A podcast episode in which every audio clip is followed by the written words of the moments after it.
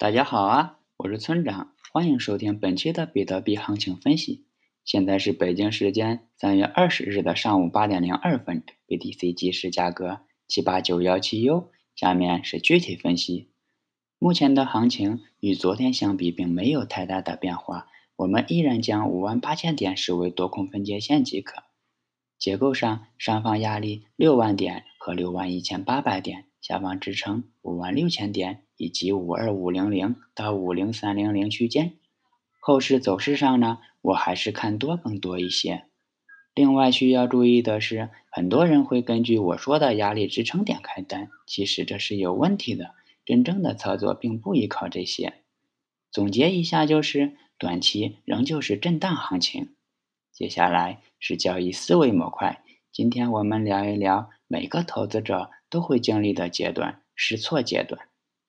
大部分的散户投资者都是在 BTC 大涨时进入币市的，他们一进来就能挣到钱，于是就错误的认为币市赚钱太容易了，这就很容易导致他们不断的加大本金的投入。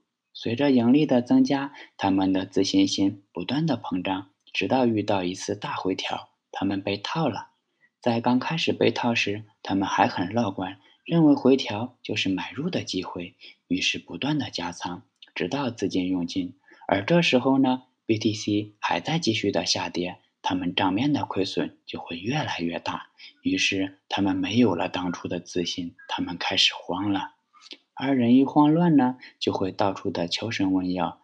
这时候如果听到有人说熊市要来了，再不走就归零了之类的言论，他们就很可能割肉。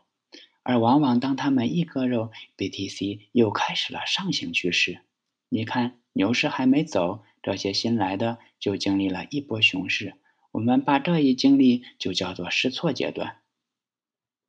我们每个人都会经历这样的阶段。然而，有的人在试错阶段就输掉了全部的筹码，这种代价就太大了。如果你正处于这一阶段，我给你几个建议吧。一拿一笔亏得起的资金来玩，不要在试错阶段就不断的增加本金的投入。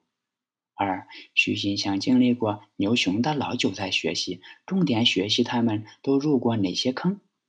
三保持开放的心态，学习与接受，千万不要有执念，执念是困扰我们的罪魁祸首。